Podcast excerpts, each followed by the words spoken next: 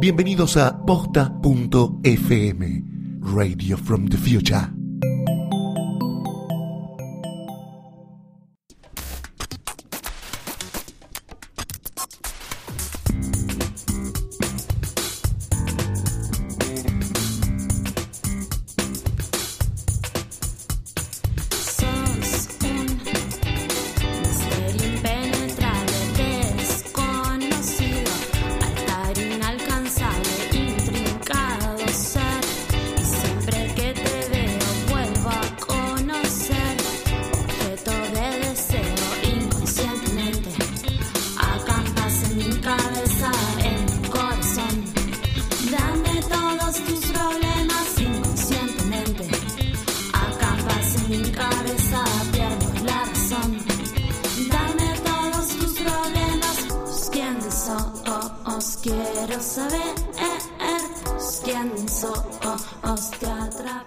Bienvenidos a un nuevo episodio de Psique y Cupido, un espacio, un podcast en el cual tratamos cultura popular y psicología, los mezclamos y sale este engendrito hermoso. Analizaremos un personaje ficcional o una figura de la farándula completamente inalcanzable y también tendremos nuestra sección de consultorio. Yo soy Mercedes Montserrat. A mi lado está el licenciado. Gustavo Casals, ¿qué tal Mecha? ¿Cómo estás? Muy bien, Gus. Y hoy tenemos un programa, programa especial. Sí. Especial porque vamos a hablar de una de las... Hoy nos vestimos de Animal Print. Hoy nos vestimos de Animal Print, hoy nos platinamos. Sí. Nos platinamos. Porque vamos a hablar de... Con, con un signo de pregunta, de la diva máxima de la Argentina. A, a determinar. A determinar. Pero bueno, vamos a hablar de la señora Susana Jiménez. ¿Qué podríamos decir que es una de las... Es- es, es de las grandes divas. Es de las grandes divas. eh, Susana, entre otras cosas, es una persona que tiene cinco, cinco décadas de carrera. Nada más y nada menos. Es un Este, montonazo. Siempre, siempre súper popular, siempre súper exitosa, si bien ha tenido sus altibajos también.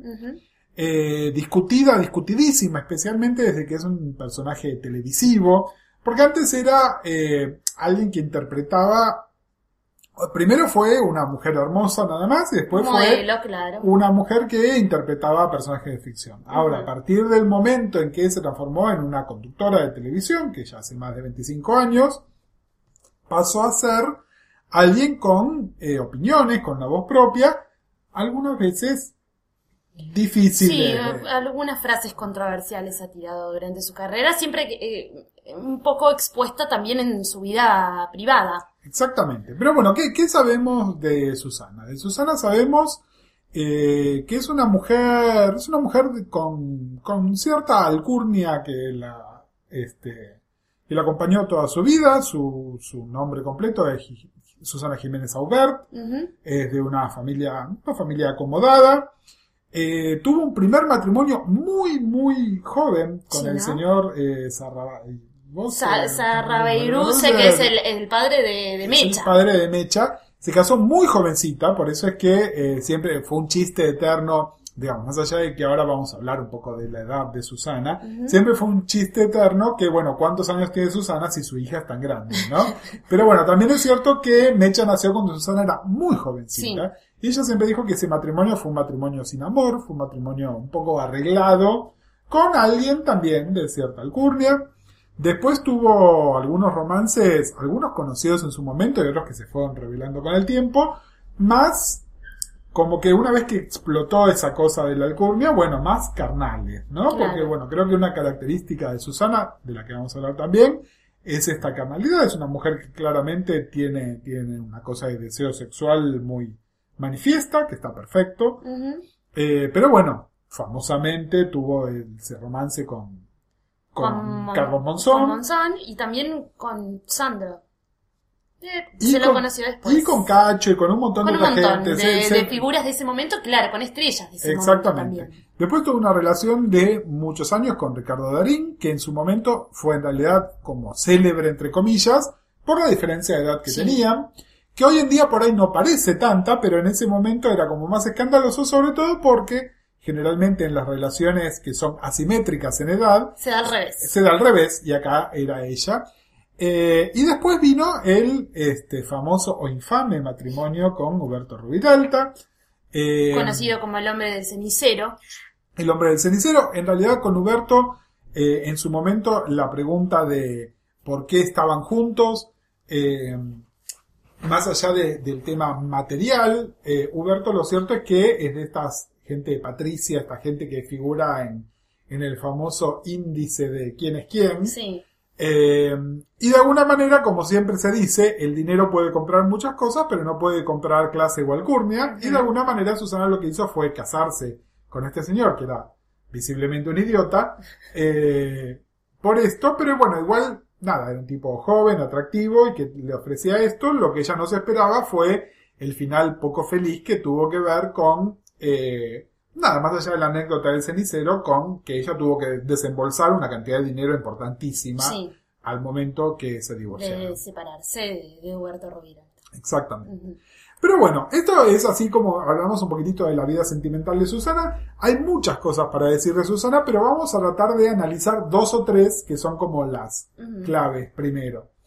Eh, yo creo, eh, cuando se habla de Susana y, y de, de esta cosa, de esta carnalidad que le estábamos diciendo, y se habla de Susana y los hombres más jóvenes, eh, creo que hay una característica como distintiva de Susana y que se está haciendo además mucho más evidente con el paso de los años, que es que es, a pesar de que es la famosa mujer que lo tiene todo, Sí. ¿no? Porque es una mujer, una de las mujeres más hermosas de la Argentina en su momento y sigue siendo una, una señora de 70 años bellísima. Es una juventud eterna. Exactamente. Tiene eh, éxito profesional, tiene éxito económico, ha tenido relaciones sentimentales bastante exitosas, eh, tiene una hija que tiene una cara muy antipática, pero que ella, su relación madre-hija es muy positiva. Sí. Es decir, hay un montón de cosas y sin embargo yo creo que a Susana lo que la caracteriza es una gran inseguridad. Ah, mira. Eh, Susana todo el tiempo necesita que le validen quién es ella. ¿No? Ejemplo. Bueno, necesita, para empezar, es una señora que si quisiera retirarse se podría retirar, Sí, es se verdad, podría haber retirado hace sigue- años. Sigue estando en la tele. Necesita estar en la tele, Es necesita estar en la tapa de las revistas, necesita que se hable de ella, ¿no? Es como un refuerzo constante. Necesitan, necesita que le digan que está joven, bella y deseable Y flaca. y flaca. Entonces, primero, joven y deseable también es, entonces estoy con joven, con tipos más jóvenes que me consideran eso. Claro. Aun si el precio que tiene que pagar por esto es un precio económico o social o lo que sea que le esté tra- trayendo. Y después está el famoso tema de su negativa a envejecer. Mm, Que a ver, todos sabemos, es un medio, eh, el medio del espectáculo es un medio muy cruel con la edad de, de- de las personas en general, pero de las mujeres por en sobre todas las particular. cosas, sí. Pero bueno, lo cierto es que Susana es una mujer de 70 años, justo salió a la venta, Susana tiene una revista que lleva su nombre, Sí. de nuevo, ¿no? Susana. Otro refuerzo, donde las tapas de la revista Susana siempre son como una especie de chiste, porque aparece una persona que claramente no es Susana, o que el cuerpo no es el de Susana.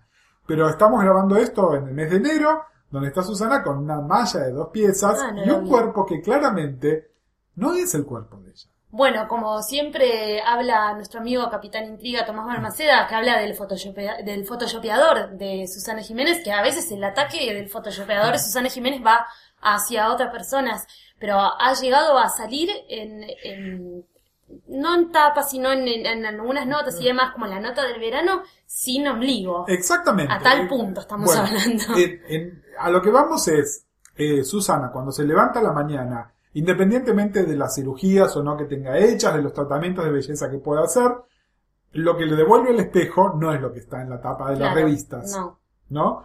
Y sin embargo está esta necesidad, todos sabemos que es mentira, todos sabemos que Susana tiene 70 años, pero creo que este tema, más allá del chiste del Photoshop, hay una cosa mucho más indicativa. Fíjate que en este momento se está ya como transformando en una celebrity la nieta de Susana, Sí. ¿No? Lucía Celasco. Celasco, que es la hija de Mecha, justamente, que es una chica que ya debe tener 21 años, creo Sí. que tiene, una cosa así. Bueno, cuando esta chica nació hace 21 años, en los años 90, cuando Susana era una cincuentona, una cincuentona divina, tenemos que arreglar, y que estaba además en el pico absoluto de su popularidad, es decir, alguien que realmente no tenía motivos para la inseguridad, Mm. ella le prohibió a Lucía y a su hermano, a sus nietos, que le digan abuela. Tremendo. No nietos- sabía si había sido ella o había sido Moria. Fue, No, es fue ella. Susana. Es ella que a su- sus nietos le dicen. Kika. Sí, le dicen Kika, es cierto. Eh, es decir, hay una negativa. Pensé que era un apodo. No, no. Es, a ver, es una, una negativa absoluta a, eh, nada, a conciliar con el paso del tiempo. Entonces, pero me parece que es todo parte de un fenómeno más grande, que tiene que ver con esto, con la inseguridad eh, más absoluta. Por otro lado, también es cierto que, eh, más allá de que tener un hombre joven al lado la rejuvenece, también es cierto que Susana tiene un deseo sexual importante y se la juzga muchas veces por eso. Y en realidad es felicitaciones, Susana. por- Sí, por bárbaro, por mantenerlo vivo. Exactamente. Y Ella aparte ella lo maneja de una manera muy fresca y mm, no tan, no explícita. No es algo que, o sea, se, se ve, pero de una manera copada. Bueno, ahí es No por es ahí- Silvia Zuller, no, No, sé, no, no bueno. está en carnes. Eh, creo que acá remitámonos a donde empezamos, ¿no? Susana es una mujer que más allá de que haya hecho películas de, de Olmedo y Porcel, es una mujer que no deja de Es tener clase. bien. Exactamente. Y que además, afortunadamente para ella, nunca necesitó rebajarse a un nivel que no era el suyo propio. Entonces, eh, nada, ha podido tomar decisiones, decisiones de carrera. Eh, hay mucha gente que no se acuerda porque probablemente son muy jóvenes cuando Susana llegó a la televisión. Llegó a la televisión en realidad porque venía de hacer casi 10 años ininterrumpidos de teatro, pero con un éxito arrollador. Y no era teatro de revista. Ella hizo La Mujer del Año, hizo Sugar. Eh, Era una tipa que se había transformado en una persona taquillera y en una persona con clase. Sí. Eh, de hecho, eh, acá me estoy, me estoy poniendo yo fecha de vencimiento, pero bueno, se lo recuerdo. En su momento, Susana también, antes de su programa de televisión, hizo una publicidad súper exitosa de la Lotería Chaqueña. Eh, que era medio como un cuadro parecido a la Mujer del Año, donde Sí. ella hacía eso. Y salió el director de la Lotería Chaqueña a decir que la habían contratado a Susana porque la gente asociaba a Susana con calidad, con clase. ¿No? Claro. Eh, bueno, eso fue además su salto a la televisión. Y entonces está esto, lo que vos decías. Es una mujer con una sexualidad que por ahí a veces, eh, y esto es interesante, porque creo que también es un tema, y me gusta que estés acá para que lo charlemos, ¿no? Susana es una mujer que le gusta mucho a las mujeres. Sí. Mucho. Es decir, incluso Muy querible por las mujeres. Incluso eh, a mujeres que por ahí culturalmente sus referentes son otros, la quieren a Susana. Y es más, viene y te dice, ah, mira, ojalá yo me animara al touch de leopardo que tiene Sí. Susana. ¿No? Sí, sí, sí. Eh, a ver, contame un poco cómo, qué, por, qué, por qué esta empatía con Susana. Y la empatía por Susana me parece que va... Susana tiene como muchas aristas desde las cuales puede llegar a gustar. Es graciosa, tiene esos equívocos eh, que se han vuelto ya íconos de la cultura pop, el, el, el vivos, ¿no? El, el, el dinosaurio vivos. O sea, tiene un montón, eh, no solamente está su gusto por la moda o sus viajes y, y, digamos toda, to- todo eso que conlleva, sino que también tiene otros puntos de, de, de la mujer que resultan muy agradables. Es como, es una linda, es como, es una linda mujer, es, eh, pero en todos sus sentidos en, Bueno. en cuanto a personalidad también. Pero incluso fíjate, y fíjate que logra trascender una cosa generacional. Sí. Es decir, yo entendería perfectamente que nuestras madres consideraran esto de Susana, sobre todo porque además la conocieron en su mejor momento. Y sin embargo, vos que tenés edad suficiente como por ahí para ser la nieta de Susana, Claro. si quisieras, eh, te sigue generando algo positivo. Es decir. ¿Cuál es el atractivo de Susana? Bueno, logra esa empatía eh, y creo que también hay, y esto se... Ustedes saben, Susana también es un ícono gay, ¿no? Sí, Y mucho se ha escrito de qué es la relación que tiene el público gay con la diva en general. Y se habla de una identificación con lo femenino y con la cosa grandilocuente, ¿no? Es decir, Mm. pensándolo desde el punto de vista de, de un, del drag. sí, sí, sí, lo pomposo que tiene, que tiene, que tiene Susana también. Y sin embargo, siempre se trae a colación la persona de Judy Garland. Que Judy no era No era ostentoso. Exactamente. Y entonces, cuando se cruza un poco eso, en general los estudios que hay, algunos bastante serios, lo que encuentran es que hay algo en la vulnerabilidad de estas mujeres Sí. que es lo que Es las, las eleva a otra cosa. Y bueno, Susana, sus desengaños amorosos, o esta inseguridad que estábamos diciendo, que ella hace todo lo posible por tapar, La hace entrañable. la hace que uno pueda empatizar. Eh, hace que uno pueda acercarse a la persona de Susana.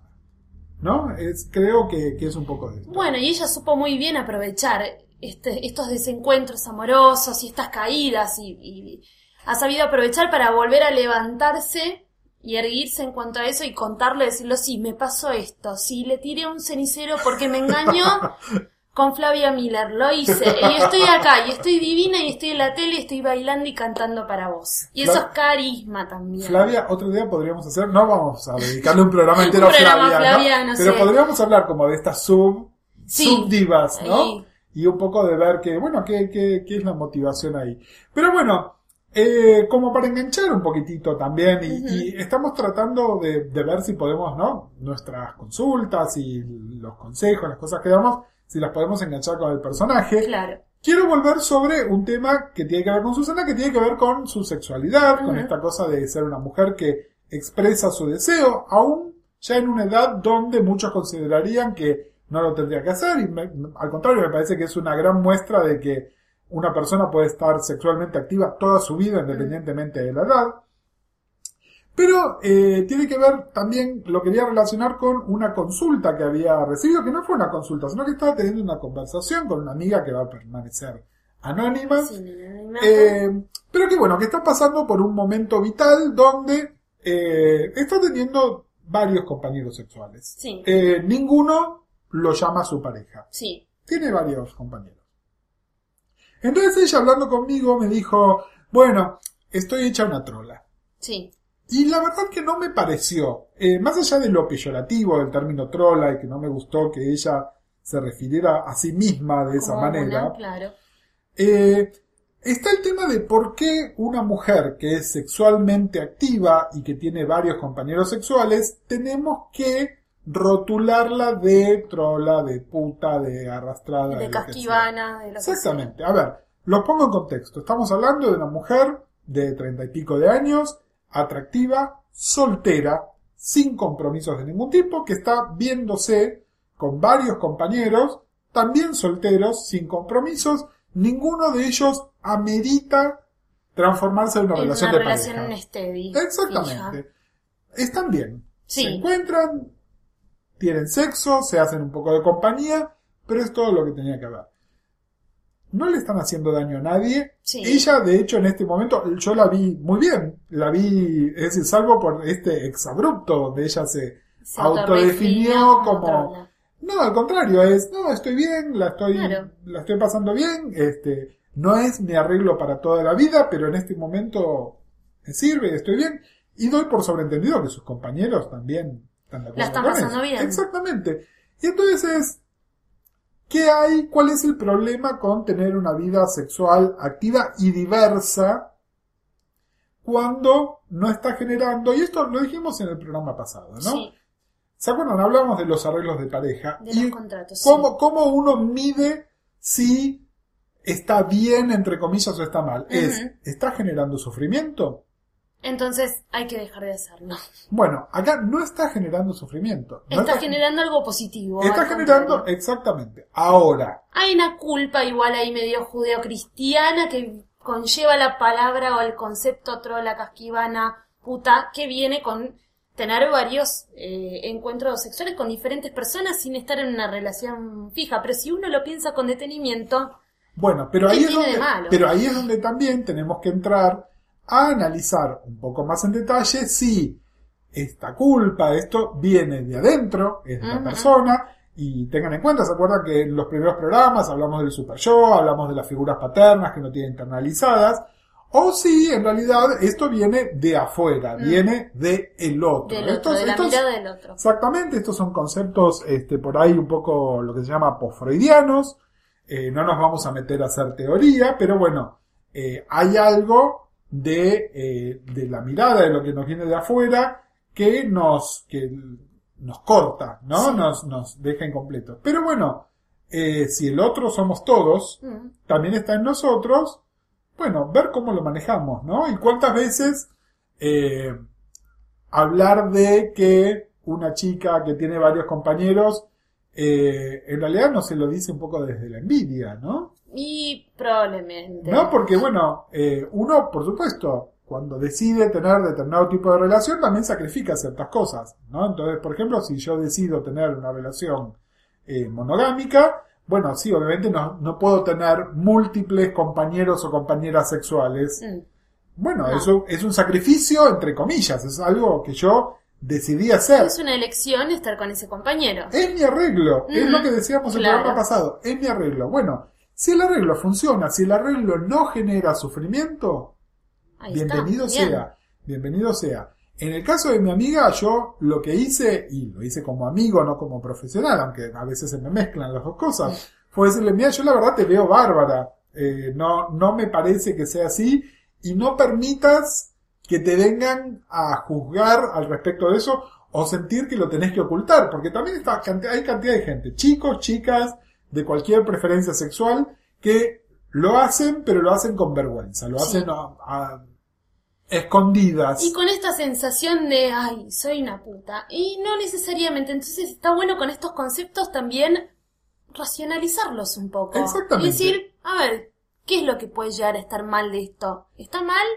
¿O es un- solamente una sensación? Exactamente. Y entonces pensémoslo también, porque muchas veces las actitudes que tenemos hacia nuestros amigos, también las podemos ver en las actitudes que tenemos hacia las celebrities. Entonces, cuando de alguna manera juzgamos a Susana Sí. por ser una mujer de 70 años que tiene una vida sexual activa y que no se, no quiere bajar los brazos y que además por varios reveses económicos y sentimentales ha decidido no formar una pareja fija. Estable, claro. Exactamente. Bueno, de todas las que le pasaron. Bien pobre. Susana, yo en realidad el único consejo que le doy a Susana es que se avive un poco porque hay mucho vivillo que está tratando de... Y que tampoco renuncia al amor. Nada No, más no. que se fije un poco más, estar un poco más atento. Pero que tenga, que tenga también cierto cuidado con todos estos personajes que están por ahí dando vueltas, que en realidad lo que están buscando es obtener algún tipo de, Claro, de de beneficio. beneficio.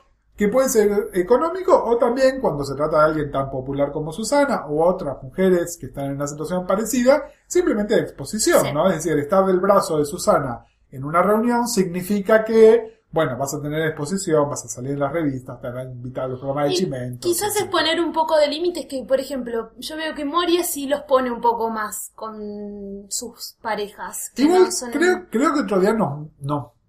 Moria merece que hagamos un, un Moria merece su propio capítulo. merece su propio capítulo, pero digamos como para dejarlo como, como un teaser sobre Moria, Sí, creo que también eh, ser el hombre que está con Susana tiene un valor agregado importante. Sí. Ser el hombre que está con Moria es por ahí un quemo, sí, ¿no? puede ser. Eh, O un, wow, hay que bancarse a Moria. Sí, no, pero después cómo te deja... y mira, y hablando de teasers, Cómo y te deja parado con Y te lo dejo, sí. te lo dejo este, picando para alguno de los episodios que se están viniendo, Mm. porque acuérdense, si que Cupido sigue todo Sigue el verano, todo el verano. Acá no nos vamos a la playa. no nos vamos a la playa, O sí, eh, pero bueno, pero no se van a enterar nunca. se los dejamos grabados. Eh, no, pero para que charlemos un poco de esto, de por qué hay relaciones que son vergonzantes. Ay, me encanta. ¿eh? Me parece muy bien. Lo dejamos ahí Lo entonces. dejamos ahí y bueno, ahí tela para cortar. Exactamente. Bueno, como siempre les decimos, eh, escríbanos, escríbanos con sus consultas, escríbanos con, propuestas. sugerencias. Exactamente, propuestas de personajes o de personas que les gustaría que charlemos. Nos pueden escribir por mail a psiqueicupido.posta.fm. También pueden, bueno, por supuesto, si tienen algún tipo de, de consulta molestilla que nos, que nos quieran que resolvamos y tratemos acá, en total anonimato o dando su nombre, nos pueden también escribir a nuestras respectivas cuentas de Twitter, que son arroba uncle, uncle, guion bajo, marvel, y arroba omecha, que es la mía. O nos pueden eh, escribir también con el hashtag psique y cupido, Sí. ya sea con tilde en la E o sin tilde en la E. Nosotros lo vemos, estamos siempre monitoreando ese, ese hashtag. Falta que le demos el número de nuestra casa y ya le dimos absolutamente todas las vías de comunicación con nosotros. Exactamente, nos encanta que nos conversen, nos encanta que Saber esto de ustedes. genere un poco de debate. Sí. Eh, así que bueno, nada, escríbanos y nos estamos escuchando la semana que viene. Hasta la próxima. Chao, chao.